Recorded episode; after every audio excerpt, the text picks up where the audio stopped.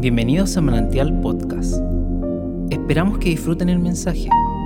Para más información de este y otros contenidos, búscanos en redes sociales como Manantial Edge. Eh, bueno, yo los quiero animar este día a que podamos reflexionar sobre una historia que está centrada en el primer libro eh, primera de Samuel capítulo 7, usted puede leer en casa con tranquilidad y detenidamente desde el versículo 2 al verso 12. Ahí está la, palabra donde este día yo quisiera compartir, quisiera reflexionar y me gustaría que usted ponga también mucha atención en eso. Es una historia que hoy no la vamos a leer acá, usted la va a leer en casita, pero la pregunta que yo le hacía es, ¿el enemigo puede tener algo que le pertenece? ¿El enemigo puede tener algo que es suyo, que por alguna razón no se ha dado cuenta?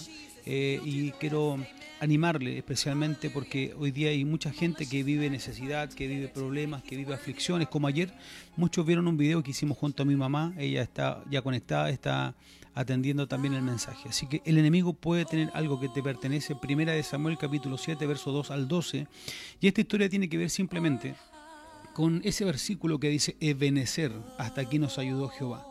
Y, y la historia en el fondo tiene que ver un poco Usted sabrá que Israel había sido gobernado por jueces levantado por Dios en un momento crucial de la historia. Sin embargo, la nación se degeneró tanto moral como políticamente. Comenzó a, experimentar muchos problemas. Había estado sometida a la cruel eh, dominación de los filisteos. El templo de Silo había sido profanado y el sacerdocio era tan malo, era tan corrupto que eh, la verdad que a Dios ya le había causado esto eh, terror. Samuel el provincial hijo de Ana, recuerde que es milagrosamente llega a la vida, llega en medio de esta confusión religiosa, en medio de esta crisis social y política, aparece Samuel.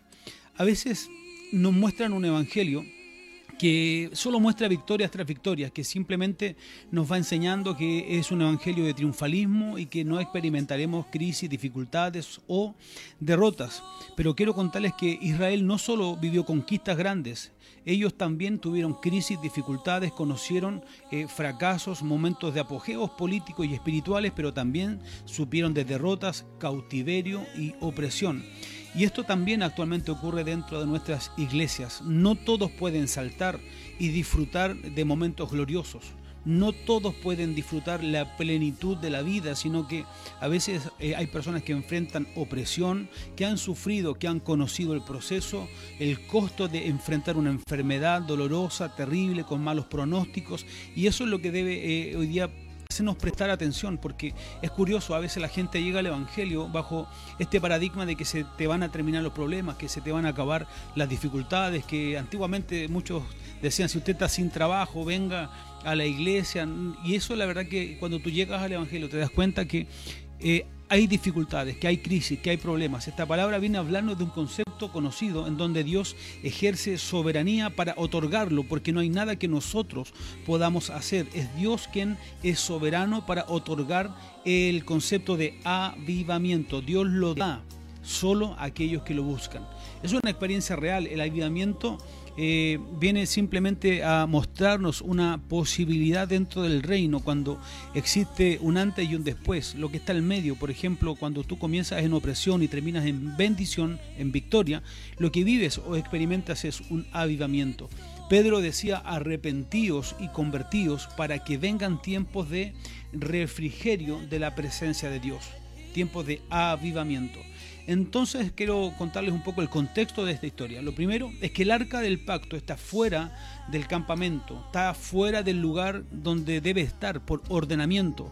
Los filisteos habían robado el arca y cada uno de los israelitas que despertaba, que amanecía, se lamentaba, dice el texto, en pos de Jehová por largos 20 años, eh, porque el arca no estaba con ellos. Ya, eh, eso significaba que Dios mismo no estaba con el pueblo. Entonces ellos se levantaban y con tristeza lloraban, rasgaban sus vestiduras lamentándose porque no estaba con ellos el arca, la presencia de Dios.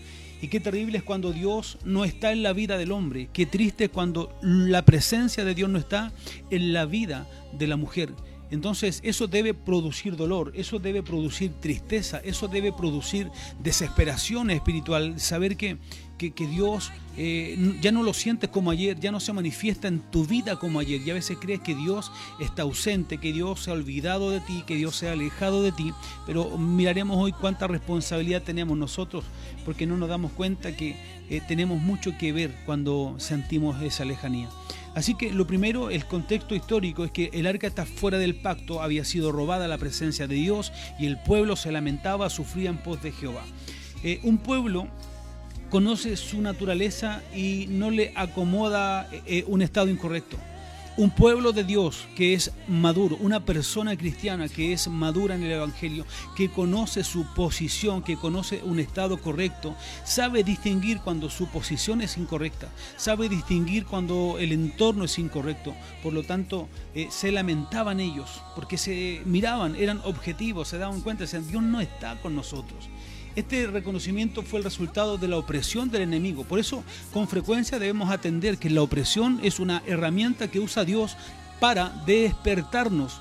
Eh, no, no mire con tanto terror la opresión que usted sienta. Muchas veces Dios permite que seamos oprimidos para que simplemente abramos nuestros ojos, nos demos cuenta y podamos dimensionar la grandeza, el poderío que Dios tiene.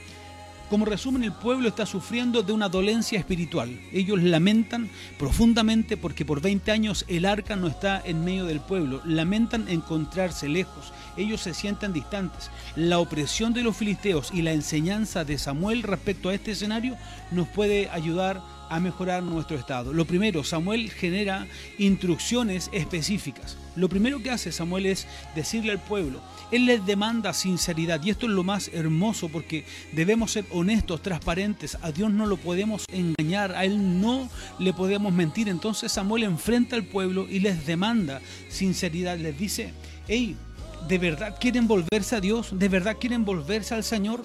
Porque hay un camino para que el hombre pueda transitar de regreso. Hay un camino donde el hombre puede encontrar el retorno hacia la presencia de Dios.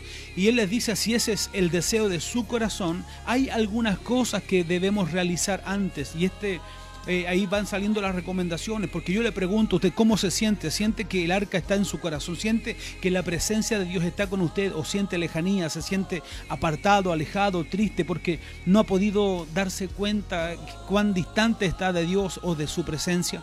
¿Hace cuánto que no sientes el Espíritu del Señor? ¿Hace cuánto que no brotan lágrimas en tus ojos porque no, no te has dado cuenta que Dios simplemente... Eh, tú lo dejaste lejos. Entonces, eh, él les dice, si ese es el deseo de su corazón, hay algunas cosas que debemos hacer. Primero, sinceridad. Tienes deseos, quieres volver, quieres regresar, quieres caminar, ese transitar el camino de retorno hacia la presencia de Dios. Segundo, les dice, quiten todos los dioses ajenos, saca todo lo que desvía la atención de Dios de tu corazón. Saca aquellas cosas que te distraen, las cosas que, generan eh, entorpecimiento, lo que genera letargía, lo que te da retraso, lo que empaña o lo que dificulta tu caminar. Cuántas cosas nos estorban en nuestra vida, cuántas cosas nos molestan, porque no, no logramos distinguir que hay cosas que debemos soltar, que hay recuerdos dolorosos que debes dejar atrás, que hay experiencias traumáticas que tienes que soltar. No puedes decir es que es mi dolor porque no es tuyo. Es que no digas mi necesidad porque no es tuya. No hagas tuya las cosas que no te corresponden, porque la depresión no es tu destino, porque el sufrimiento no es tu destino. No naciste para estar en derrota. Y yo confío que no morirás destruido, sino que vas a tener una vida de bendición si es que te atreves a caminar de regreso. Luego de quitar todo lo que es ajeno, les dice, poned vuestros corazones en el Señor. Y esto implica confesión, estar de acuerdo con Dios. Lo que es malo para Dios debe ser malo para mí también. Entonces le implica una confesión, tener la capacidad, la valentía para reconocer lo que está mal. Luego le dice eh, Samuel, servid solo al Señor, solo a Él y no a otro. Hoy día Mucha gente dice para mí Dios es lo primero, por ejemplo, pero cuando uno ve su vivir o examinamos nuestro propio caminar, quiero hablar de, por ejemplo, yo digo, Dios para mí es lo más importante y es lo primero. Sin embargo, cuando me cancelan mi sueldo en mi trabajo, lo primero que hago es pagar la luz, es pagar el agua, es pagar el dividendo, es pagar las cosas que yo considero que son importantes y a veces le digo a Dios con ese simple acto, eh, esto es lo que realmente me importa. Si, entonces Dios les dice, Samuel les dice, servid solo al Señor, pónelo a Él en primer lugar, que Él sea tu prioridad en la vida. Claro que se darán problemas para el regreso, habrá dificultad, seremos eh, restaurados de esta opresión, pero debemos animarnos a caminar, a transitar el retorno hacia la presencia de Dios.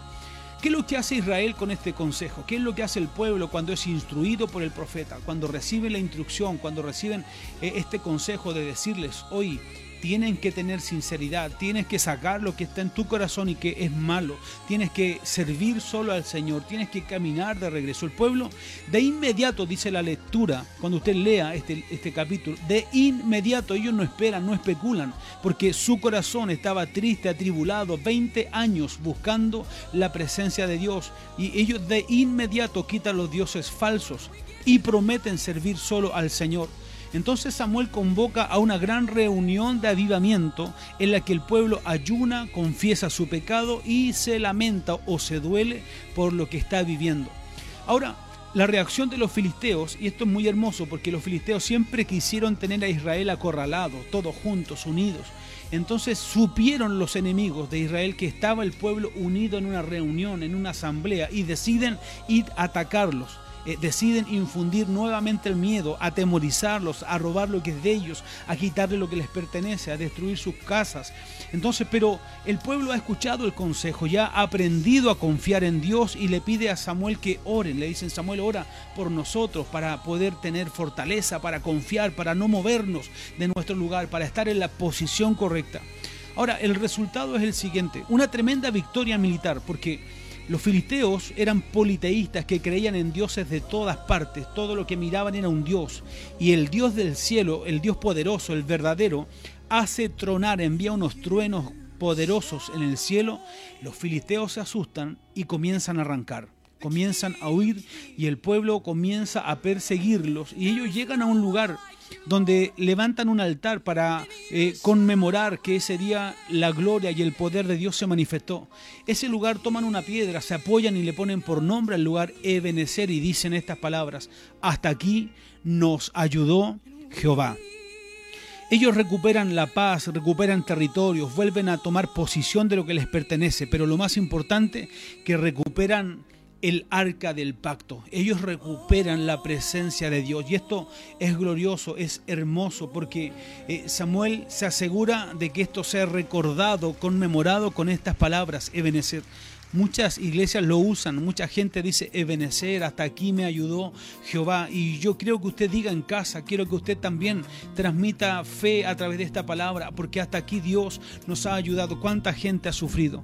¿Cuántas personas tienen experiencias en su infancia? ¿Cuántas personas fueron abandonadas, abusadas, lastimadas, ofendidas, heridas? ¿Cuánta gente en su niñez se enfrentó profunda necesidad? No tenías para vivir, ni siquiera para el día, pero Dios te guardó. Te protegió a, lo mejor aquel día cuando tenías un, o tuviste un tremendo accidente de tránsito, cuando debías morir tal vez por una bala perdida, una bala loca, pero Dios te guardó, cuando te asaltaron, no lo sé, cuántas experiencias. Y, yo sé que has seguido viviendo la vida, no ha sido fácil porque en tu juventud, en tu adolescencia también fue difícil, tuviste que enfrentar problemas. Yo sé que hay gente que dice, Dios mío, ¿por qué todo me ha costado? ¿Por qué todo ha sido tan difícil? Porque la vida dura. Pero quiero decirte a ti que, que si Dios te guardó en tu niñez, Dios también te guardará este día y te guardará siempre porque podemos decir con fe, ebenecer confiadamente hasta aquí nos ha ayudado Jehová. Hoy es un día para que recuperes lo que habías perdido, es un día de recuperación, que, que, recuperes el gozo, la alegría de saber que Cristo es con nosotros, que más es Él. Estamos en victoria simplemente porque Dios y usted son mayoría. ¿Quién podrá contra nosotros? Entonces anímate, hoy es el día de tomar lo que te pertenece. Tal vez el diablo había borrado la sonrisa de tus labios. Tal vez el diablo había borrado la posibilidad de sonreír a la vida porque tuviste una experiencia traumática, algo doloroso, porque fuiste abandonada, porque fuiste abandonado, porque creías que nadie se acordaba de ti. Pero hoy puedes sentir el amor, el cariño de Dios, la templanza de su amor está hoy mirándonos. Sus brazos se extienden para devolverte lo que el diablo quiso robarte. Él quiere robarte el gozo, el avivamiento, la alegría. Él quiere robarte la posibilidad de volver a sonreír, a saltar como un becerro en la manada. Eh, eh, al diablo le sirve que tú no, no vibres con el Evangelio, que a él le sirve que tu fe se comience a apagar. Por eso él quiere robar el arca, quiere robar la presencia porque es poderosa. Cuando la Biblia dice que él ha abierto un camino limpio y nuevo por la sangre de Jesucristo para que podamos ir y entrar a su presencia, lo que está diciendo que nosotros no tenemos que celebrar reuniones. Nuestros cultos no tienen por qué ser de afuera, no tienen por qué ser del patio, del lavacro, del lugar eh, santo. No, nosotros tenemos acceso a la presencia misma de Dios. Podemos ir confiadamente a través de la sangre de Cristo al lugar santísimo. Y bendito es Dios porque en ese lugar donde su gloria se manifiesta, donde su presencia está, ¿sabes lo que ocurre? Los enfermos se sanan, las personas tristes son consoladas, el necesitado encuentra provisión, porque ahí está su palabra eterna y viva y dice que Él suplirá nuestras necesidades conforme a sus riquezas, no a las nuestras, conforme a su riqueza. Y Él dice que Él da pan al que come y semilla al que siembra. Amados, hoy es un momento de volver volver a vibrar, de volver a sentir su presencia maravillosa. Está para tocarte, incluso ahí donde estás, en una cama, estás postrada, estás con dolor, estás con tristeza, estás con incertidumbre. Hoy va la presencia de Dios poderosa. Por eso eh, ese cinturón fue tan, tan sabio cuando le dijo a Jesús, no, no, no vayas, no tienes para qué ir tan solo, di la palabra, porque la palabra corre más rápido, la palabra viaja, traspasa fronteras, no tiene nada que ver con puertas cerradas, no tiene que ver con iglesias cerradas. La palabra traspasa incluso estas cámaras para tú que estás ahí con dolor, con tristeza, en enfermedad, en incertidumbre. ¿Sabes qué quiero decirte? Tranquilo porque su presencia está con nosotros. Dios es con nosotros. ¿Quién será contra nosotros? Vamos, diga, abra sus labios, diga al que está a su alrededor, dígale Ebenezer, hasta aquí nos ha ayudado Jehová, si nos ayudó ayer, si nos ayudó hoy, ¿sabes qué? Alégrate porque nos ayudará mañana. Dios es bueno, Dios es fiel. No sé cuántos productos de la enfermedad perdieron el gozo. No sé cuántos hoy están tristes, preocupados, perdiendo el gozo porque les han dado una mala noticia en su trabajo. Sabes, no sé cuánta gente producto de su necesidad está hoy padeciendo eh, este, esta opresión de, de, no tener respuestas. Pero aquí está la palabra para decirte, y tranquilo, su presencia está con nosotros. Cuando Dios le habla a Josué, le dice, mira que te mando que te fuerces, que seas valiente. No temas, no desmayes, porque yo soy tu Dios y donde quiera que vaya yo iré contigo. Y él establece un principio hermoso, porque Moisés decía, yo no me muevo si su presencia no está conmigo. Moisés decía, yo no caminaré, yo no daré un paso si tú no vas con nosotros. Esa es una generación de iglesia, un tipo de iglesia que necesita ver, necesita observar, una iglesia que necesita señales, que si no ve sanidad, que si no ve prodigios, no camina, no avanza, que si no ve danzas, que si no ve profecía, que si no ve hablar en lenguas, no camina porque necesita señales, necesita ver para creer. Esa generación de Moisés está en un problema porque Dios levanta a Josué, una nueva generación, y le dice, Josué camina, no vas ahora a ver. Eh, Dios le dice Josué, mira que te mando que te fuerce, que camines porque yo iré contigo. Y Dios necesita una generación que hoy no, no espere ver no esperes ver la provisión, no esperes ver la sanidad, no esperes ver la solución de tu problema. Levántate en el nombre de Dios. Si no estás caminando, ponte de pie en el nombre de Jesús. Si hoy no ves, dice con tus palabras, Jehová es mi pastor, nada me faltará. Hoy no hay nada, pero Dios está abriendo las puertas del cielo y Él hará derramar su bendición hasta que sobreabunde. Tal vez hoy no hay, pero Dios está preparando un par de cuervos para proveerte, aunque estés en el arroyo, aunque se seque el agua, aunque quede poco harina, poco aceite, Dios multiplicará y no te faltará. Tienes que animarte a confiar que el diablo no te quite el gozo, que el diablo no te robe la alegría, que el diablo no oprima tu corazón con mentiras. La información solo afecta a tu mente, pero la revelación de Dios afecta a tu espíritu y te hace más grande, te hace crecer. Así que vamos, has sufrido en silencio la lejanía de Dios, has sentido en silencio, has llorado en, en la noche en tu cuarto,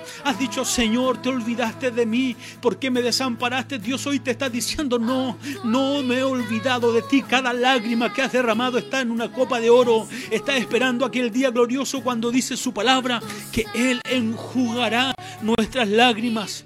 Por eso Pablo animaba a su hijo Timoteo y le decía, aviva el fuego del don que hay en ti. No dejes que se apague, amado. Aviva. Comienza a soplar. Comienza a levantar la voz. Comienza a decir, Señor, no me soltaré de tu mano. Hoy es un mal día para soltar la mano de Dios. En la crisis debemos abrazarlo. Debemos apretarlo. Debemos afirmarnos porque Él es con nosotros. Sin engaños, amados. Dios demanda sinceridad para el regreso. La pregunta que le hace al pueblo, ¿de verdad quieres volver? Yo te pregunto este día, ¿de verdad quieres regresar a Dios? ¿De verdad quieres volverte? ¿Quieres volver a tomar la Biblia? ¿Quieres volver a tomar tu instrumento? ¿Quieres volver a caminar eh, congregándote en un lugar? ¿Quieres de, es verdad eso? Convenza a Dios, no al hombre. No, no convenzas a tu esposo, a tu familia, convenza a Dios y dile, Señor, es verdad, yo quiero regresar. Habrá que dejar cosas. La ley del intercambio, eso es hermoso porque Dios dejó todo lo que tenía por ti, todo lo que tenía. Él tenía a su hijo y lo dio, lo entregó, lo dejó por ti. ¿Qué dejarás tú? Tal vez tendrás que dejar alguna amistad incorrecta, alguna relación incorrecta. Tal vez tendrás que dejar algo que, te está eh, haciendo mal, que te está dañando, que te está lastimando. Es que dirán mis amigos, te volviste loco. Es que dirán eh, tus amigos que te, te rayaste. ¿Qué importa? Bendita locura. Se levantará el enemigo y mil demonios por querer regresar, pero Dios es contigo. Pero hay una pelea, hay, uno que pelea por nosotros. Tú solo regresa, solo vuelve este día, solo anímate, porque vamos a levantar un altar de adoración, vamos a invocar su presencia, vamos a comenzar a, a cantar, a adorar a Dios, nos vamos a conectar.